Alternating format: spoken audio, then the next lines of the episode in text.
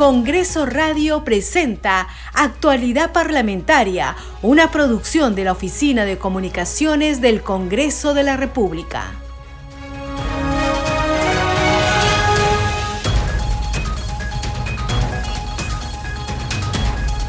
¿Cómo están? Bienvenidos a su programa Actualidad Parlamentaria. Les saluda Carlos Alvarado y estos son los titulares. La presidencia del Congreso de la República, dirigida por su titular Alejandro Soto, logró que se suspenda la huelga nacional de trabajadores de salud para dar inicio a un diálogo que conlleve a la atención de sus demandas. El Parlamento Nacional, en cumplimiento de su rol de representación de los millones de peruanos, tiene un papel protagónico en la solución de conflictos sociales.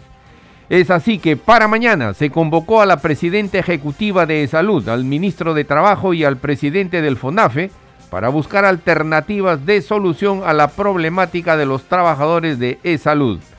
Las comisiones ordinarias del Congreso cumplirán hoy una nutrida agenda de trabajo en la cual resaltan importantes predictámenes que deberán redundar en beneficio de la población.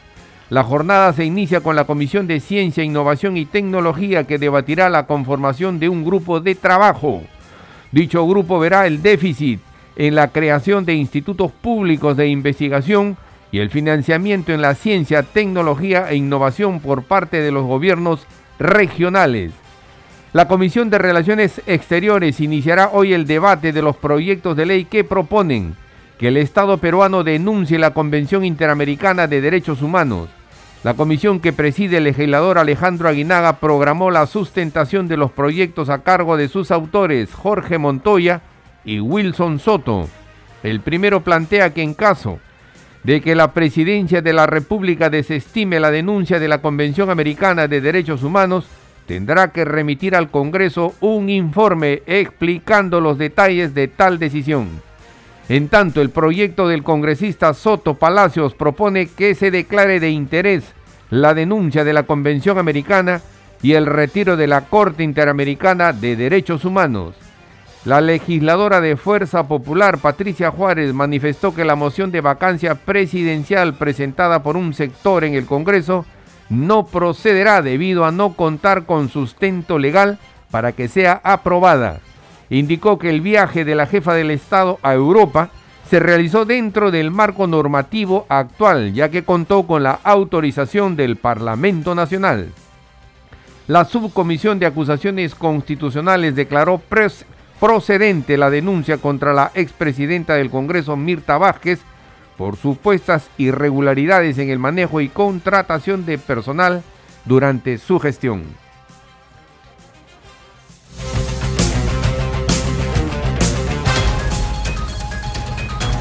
Desarrollamos noticias en actualidad parlamentaria. La intervención del Congreso logró la suspensión de la huelga nacional de trabajadores de salud para dar inicio a un diálogo que conlleve a la atención de sus demandas. Al cuarto día de huelga se suspendió la medida y mañana continuarán las reuniones. Sobre el tema tenemos el siguiente informe. Llevan cuatro días de huelga en las calles y acudieron al Congreso para buscar la solución a sus demandas. La Federación Centro Unión de Trabajadores, representantes de 25 mil profesionales de la salud, de e-salud, fueron recibidos en la sala Basadre por el presidente del Congreso, Alejandro Soto Reyes. Ellos vienen luchando por el pago de un bono de cierre de pliego que indican se busca dejar sin efecto por parte de FONAFE, Fondo Nacional de Financiamiento de la Actividad Empresarial del Estado, organismo adscrito al Ministerio de Economía y Finanzas.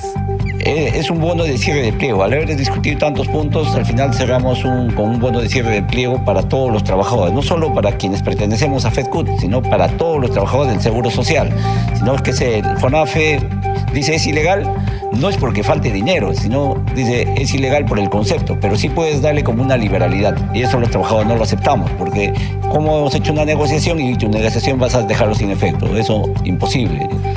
Mucha esperanza, yo creo que tenemos mucha fe y mucha esperanza. Estoy seguro que compartimos la posición del presidente del Congreso de la República. El segundo pedido es para el cambio de régimen de los trabajadores CAS COVID para pasar a CAS indeterminado. Nosotros tenemos una ley, la ley 31539, en la cual menciona que estos 11.000 trabajadores que están actualmente desvinculados del Seguro Social logren pasar de CAS COVID a CAS. Es un cambio de modalidad y una ley que menciona que por única vez y excepcionalmente va a haber este cambio de modalidad de contrato. Actualmente los 11.000 trabajadores, dentro de los 11.000 trabajadores, algunos están como locadores, pero hay otros que también están desvinculados de salud. Entonces la ley menciona que debe darse este pase y los gestores de la ley, los congresistas que han hecho esta ley, la intención y el espíritu es que se cumpla la ley hasta que el último caso COVID de salud logre pues cambiar la modalidad de contrato. Nos da una esperanza de una solución y creo de que la oportunidad que nos está brindando es muy importante y el Congreso está actuando muy bien en defensa de los derechos laborales de los trabajadores y que hemos sido muy atendidos y sé que vamos a conseguir una solución muy inmediata y posiblemente sea el día martes. El titular del Parlamento les expresó los esfuerzos que tiene el primer poder del Estado de una política de puertas abiertas. Es por eso que tras el encuentro se realizará una nueva reunión el día martes para que los trabajadores de e-salud participen en una mesa de diálogo junto con el ministro de Economía, el ministro de Trabajo y la presidenta ejecutiva de e-salud a fin de llegar a una solución concreta. Seguimos desarrollando noticias en actualidad parlamentaria. En la actualidad, más de 3 millones de personas en el país tienen alguna discapacidad, manifestó la congresista Milagros Jauregui Aguayo, tras remarcar su compromiso en continuar fomentando iniciativas a favor de este sector vulnerable. Sobre el tema tenemos el siguiente informe. El último censo del año 2017 señaló que en el país más del 10% de la población, es decir, una de cada 10 peruanos, tiene alguna discapacidad, hechos muy preocupantes y alarmantes. En ese sentido, la congresista Milagro Jaure de Aguayo reafirmó su compromiso con las personas con discapacidad. Creemos que tenemos que tener un trabajo articulado para poder trabajar por la verdadera inclusión, trabajar para que todos los niños tengan derecho a la educación, trabajar para que no exista más un trato de, desigual entre nosotros y las personas con discapacidad. Gisela Alvarado manifestó cifras por medio de las personas con discapacidad, las cuales necesitan el apoyo y comprensión de la población. Según el último censo, somos el 10.4% de la población en el Perú que tiene algún tipo de discapacidad y de ese porcentaje el 4% tiene una discapacidad intelectual. En el caso del síndrome de Down no se sabe aún exactamente cuál es la población exacta que hay. Seguidamente, la congresista Milagro Jauregui mencionó que desde su despacho viene desarrollando iniciativas legislativas a favor de las personas con discapacidad. Crear una aplicación para que todos los colegios puedan poner eh, los vacantes que hay. Estamos buscando dos niños con discapacidad por salón, porque normalmente cuando los padres van a los colegios, apenas se dan cuenta que el niño tiene alguna discapacidad, inmediatamente le cierran las puertas del colegio. Y tenemos más eh, niños sin estudiar que, que, en algún momento van a ser carga para el, para el Estado. Pero si los preparamos, ellos van a poder ser realmente personas que puedan mantenerse, sostenerse más adelante en algún tipo de trabajo. Además, Marixa Hidalgo señaló que las instituciones necesitan el apoyo correspondiente del Poder Ejecutivo, puesto que no cuentan con docentes especializados para poder atender sus necesidades. Apoyo no solo a los niños, porque las familias de los niños con algún tipo de discapacidad también necesita apoyo, necesita aliento, necesita seguir soñando, seguir esperando, no perder la fe y la esperanza. Se necesita mucho la, la ayuda del Estado para todas y cada una de las actividades que, ellos tienen que hacer para poder seguir adelante. Gracias Congreso de la República y gracias por todo.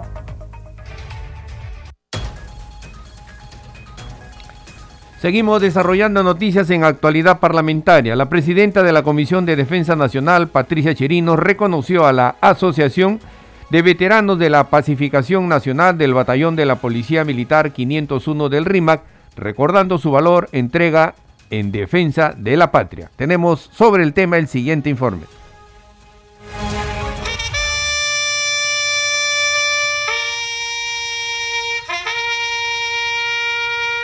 Con un minuto de silencio en memoria de aquellos hombres que entregaron su vida en defensa de nuestra patria, inició la ceremonia de reconocimiento a la Asociación de Veteranos de la Pacificación Nacional del Batallón de la Policía Militar 501 RIMA por su destacada labor en la lucha por la pacificación nacional. La ceremonia que fue organizada por la presidenta de la Comisión de Defensa Nacional, la congresista Patricia Chirinos, destacó a estos valerosos hombres por defender los sagrados colores de nuestra bandera, así como la paz y la tranquilidad. Nadie mejor que ustedes sabe de qué estamos hechos los peruanos.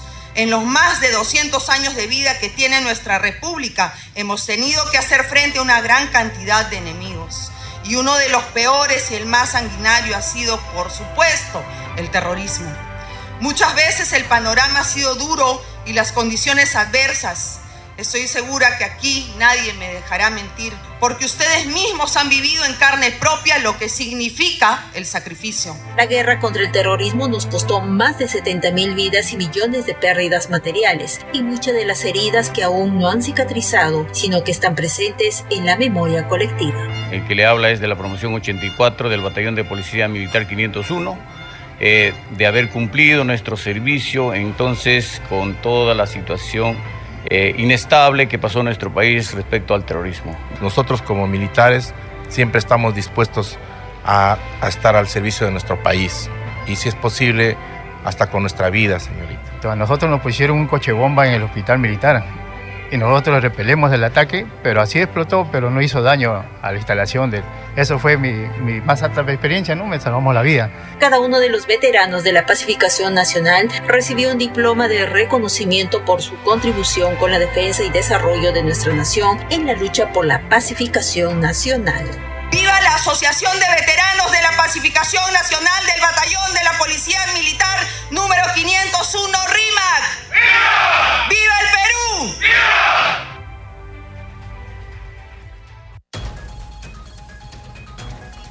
Seguimos desarrollando noticias en actualidad parlamentaria, dejando en claro su firme apoyo a la policía, el presidente del Congreso Alejandro Soto visitó la Escuela de Educación Superior Técnica Profesional de la Policía Nacional del Perú en San Bartolo.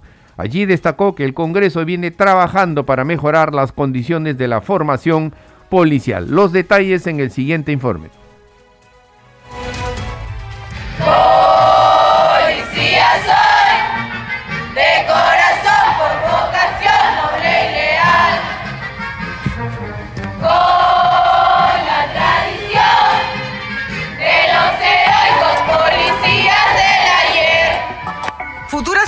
Policías de la Escuela de Educación Superior Técnica Profesional de San Bartolo recibieron al presidente del Congreso, Alejandro Soto Reyes, en una ceremonia. El titular del Parlamento resaltó la esperanza que el pueblo peruano tiene en ellas. Amen a su profesión, pero ámenla tanto que el día en que vuestros hijos vengan a pedir un consejo sobre su futuro, consideren un honor para ustedes se haga Policía Nacional del Perú. Vamos a combatir juntos ustedes y nosotros a la delincuencia, al narcoterrorismo, al terrorismo y a todo lo que signifique ilegalidad en el país. En su visita recorrió las aulas donde se imparten las clases a 800 mujeres por especialidades, la de orden público y seguridad ciudadana e investigación criminal. Es el único centro de formación policial femenina a nivel nacional que cuenta con diversos ambientes para la preparación diaria y profesional. La legítima defensa en el Perú estaba legislada más en beneficio del delincuente, del que agredía al ciudadano común, al peruano. Hoy día, el Congreso de la República que yo presido ha emitido una ley que regula la legítima defensa. Ahora, cuando ustedes salgan a la calle y puedan utilizar el arma de reglamento en defensa de vuestra vida, de la vida de un peruano, de su familia o de quien esté en peligro, ya no van a poder ser juzgados como lo son los actuales policías. El presidente del Congreso, Alejandro Soto Reyes, viene inspeccionando diversas escuelas de suboficiales y oficiales de la Policía Nacional del Perú, buscando a través de iniciativas legislativas darle el respaldo a los futuros policías. Bueno, para nosotros es eh, muy grato poder recibir a nuestro presidente del Congreso de la República, el doctor Alejandro Soto Reyes. que hemos visto está muy comprometido, muy involucrado en conocer este, la situación de la Policía Nacional del Perú desde su primer nivel, que es la formación, para de esta manera coadyuvar todos juntos en lograr pues, una sociedad más justa.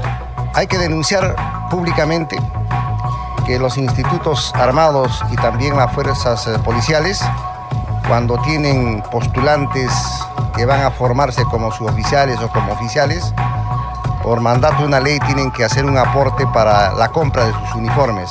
Lamentablemente por una ley que es bastante, digamos, leonina, bastante perjudicial a los intereses de la patria, es que esos uniformes a veces llegan cuando ya los estudiantes, los alumnos, para oficiales o suboficiales, ya están por salir.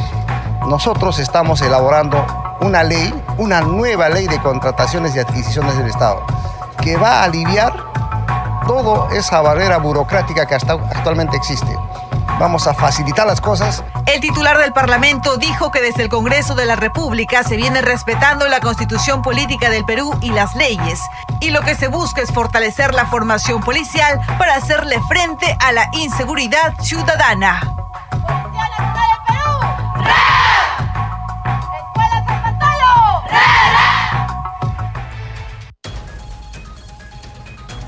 Seguimos desarrollando noticias en actualidad parlamentaria. La subcomisión de acusaciones constitucionales que preside la congresista Lady Camones acordó admitir a trámite la denuncia contra la ex titular del Congreso Mirta Vázquez por presunta infracción constitucional. Los detalles en el siguiente informe. El informe de calificación propuesto ha sido aprobado por unanimidad con 14 votos a favor, 0 en contra, 0 abstenciones. La Subcomisión de Acusaciones Constitucionales aprobó admitir a trámite en un extremo la denuncia constitucional 114 contra la expresidenta del Congreso, Mirta Vázquez Chuquilín. El extremo declarado procedente es por la presunta infracción constitucional del artículo 45 de la Constitución y por la presunta comisión del delito de negociación incompatible. Es que la excongresista de la República, Mirta Vázquez Chuquilín, cuando asumió el cargo de presidenta interina del Congreso de la República, habría autorizado el aumento de sueldo de personal cercano a su entorno sin haber sido informado ni aprobado por el Consejo Directivo del Congreso y de igual forma ordenaba la contratación de personal pese a que no cumplían con los requisitos de ley. También se admitió a trámite la denuncia constitucional 273 contra el exministro de Estado Fernando Arce Alvarado por la presunta infracción al artículo 38 de la Constitución y por la presunta comisión del delito de falsedad genérica, y contra el expresidente Consejo de Ministros, señor Aníbal Torres Vázquez, en el extremo referido a la presunta infracción al artículo 38 de la Constitución. En otro momento se acordó que la audiencia de la denuncia constitucional 364, formulada contra la congresista María Cuña Peralta se realizará el próximo martes 17 de octubre a las 5 y 45 de la tarde. Respecto a la denuncia constitucional contra el presidente de la Cuarta Sala Suprema de Derecho Constitucional, Víctor Antonio Castillo León, se anunció que la audiencia se realizará el viernes 20 de octubre a partir de las 9 de la mañana. Ese mismo día también se verá la denuncia constitucional contra la congresista Katy Ugarte a las 10 y media de la mañana. Posteriormente se inició una audiencia de la denuncia constitucional 271, donde participó el representante de la Fiscalía de la Nación, Alvarado Castañeda Rojas, fiscal adjunto supremo en calidad de denunciante, y el ex congresista Orestes Pompeyo Sánchez Luis en su calidad de denunciado. A pedido del denunciado, la audiencia pasó a reservada. Y en la subcomisión de acusaciones constitucionales se dio cuenta también del ingreso de seis denuncias, dos de ellas contra el expresidente Martín Vizcarra. Escuchemos. Vamos a dar cuenta de las denuncias constitucionales ingresadas a la subcomisión. Primero, denuncia constitucional 83, formulada por el excongresista señor Iván Quispe Apaza contra el el expresidente de la República, Martín Vizcarra Cornejo, por la presunta infracción a los artículos 118, numeral 1 y 11 de la Constitución Política del Perú y los presuntos delitos de cohecho pasivo propio, colusión simple, negociación incompatible, tráfico de influencias y peculado. Segunda denuncia constitucional 110 formulada por el ex congresista César González Tuanama contra el ex fiscal de la Nación, señor Pablo Sánchez Velarde, por la presunta infracción a los artículos 93, 99, 158, 159, inciso 1 y 201 de la Constitución, y el presunto delito de abuso de autoridad tipificado en el artículo 376 del Código Penal. Denuncia constitucional 213 formulada por los ciudadanos Enrique Bernal Solano y Enrique Flores Berrú representantes de Coordinadora Nacional Anticorrupción, contra los ex miembros del Tribunal Constitucional, señora Marianela Ledesma Narváez, señor Carlos Ramos Núñez y el señor Eloy Espinosa Saldaña Barrera, por la presunta infracción al artículo 139 de la Constitución Política del Perú. Cuarto, denuncia constitucional 216, formulada por la ciudadana Beatriz Mejía Mori contra la expresidenta del Consejo de Ministros, señora Mirta Esther Vázquez Chuquilín, contra el exministro de Salud, señor Ceballos Flores Hernando Ismael, contra la ex ministra de Trabajo y Promoción del Empleo, señora Chávez Chino Betsi, contra el ex ministro de Justicia y Derechos Humanos, señor Aníbal Torres Vázquez, contra el ex ministro de Transportes y Comunicaciones, señor Silva Villegas Juan Francisco, y otros ex ministros por la presunta infracción a los artículos 43, 44 y 45 de la Constitución Política del Perú, y la presunta comisión del delito de traición a la patria tipificado en el artículo 325 del Código Penal. Quinta, denuncia constitucional 384 formulada por el congresista señor Alejandro Muñante Barrios contra el expresidente señor Martín Alberto Vizcarra Cornejo y los exministros de Estado señores Salvador del Solar Labarte, Vicente Ceballos Salinas, Flor Pablo Medinas, Gloria Montenegro Figueroa, Paola Bustamante Suárez, Rocío Barrios, Fabiola Muñoz, Lucía Ruiz y otros exministros por la presunta infracción a los artículos 38, 39, 45 y 125 de la Constitución Política del Perú. Seguimos desarrollando noticias en actualidad parlamentaria. El Pleno del Congreso aprobó un proyecto de ley que declara de interés nacional y necesidad pública la implementación de la nueva planta de producción de vacunas y la modernización del Centro Nacional de Productos Biológicos del Instituto Nacional de Salud. La presidenta de la Comisión de Salud, Nelsie Heidinger, sustentó la propuesta. Escuchemos. El dictamen que voy a sustentar se origina en el proyecto ley del congresista Luis Picón, quien ha considerado que el objetivo de esta iniciativa legislativa es mejorar la calidad de vida, el bienestar social y económico de la población a través de asegurar el abastecimiento, administración, acceso y disponibilidad de las vacunas, así como fomentar la investigación, desarrollo y fabricación de productos biológicos nacionales. Para tal efecto, se busca fortalecer la capacidad nacional de respuesta del Estado frente a enfermedades regionales y zonales, así como epidemias y pandemias a través de la investigación, desarrollo, producción y gestión de bienes de importancia estratégica para la salud pública y productos biológicos para la prevención y control de enfermedades. Señor presidente, como producto del estudio llevado a cabo por la Comisión, se ha reconducido la naturaleza de la propuesta a fin de que pueda ser aprobada sin que se vulnere la prohibición de iniciativa de gasto a la que están sujetos los congresistas conforme al artículo 79 de la Constitución Política.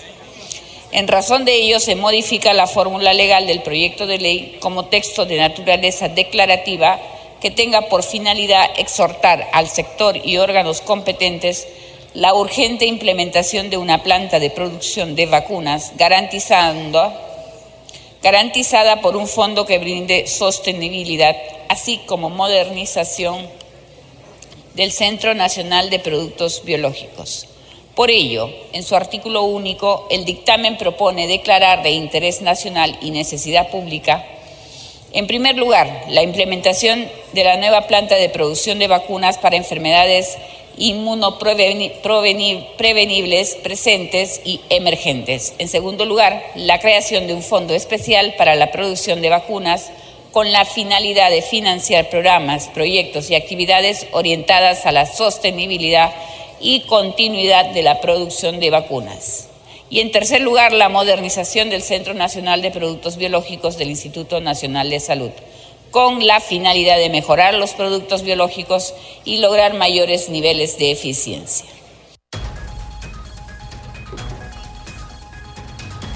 En Congreso Radio continuamos con la difusión de contenidos en diferentes lenguas nativas como parte de nuestro compromiso de inclusión. Escuchemos.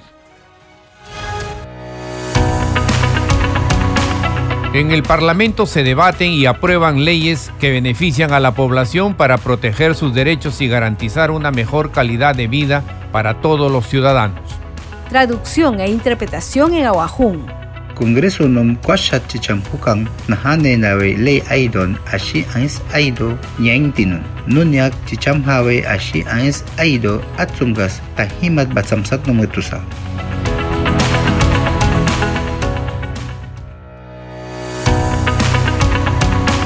En el Parlamento se debaten y aprueban leyes que benefician a la población para proteger sus derechos y garantizar una mejor calidad de vida para todos los ciudadanos.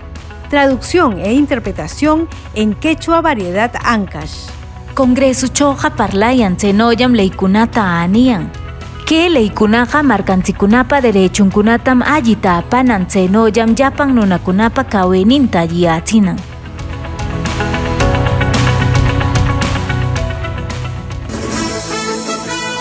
Este programa se escucha en las regiones del país gracias a las siguientes emisoras.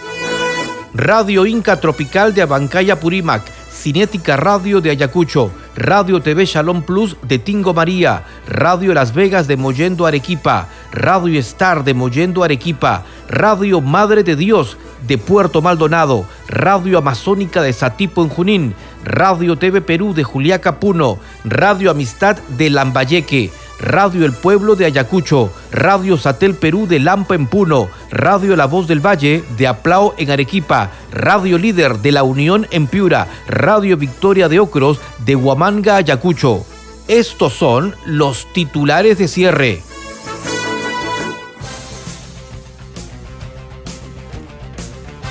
La presidencia del Congreso de la República, dirigida por su titular Alejandro Soto, logró que se suspenda la huelga nacional de trabajadores de salud para dar inicio a un diálogo que conlleve a la atención de sus demandas.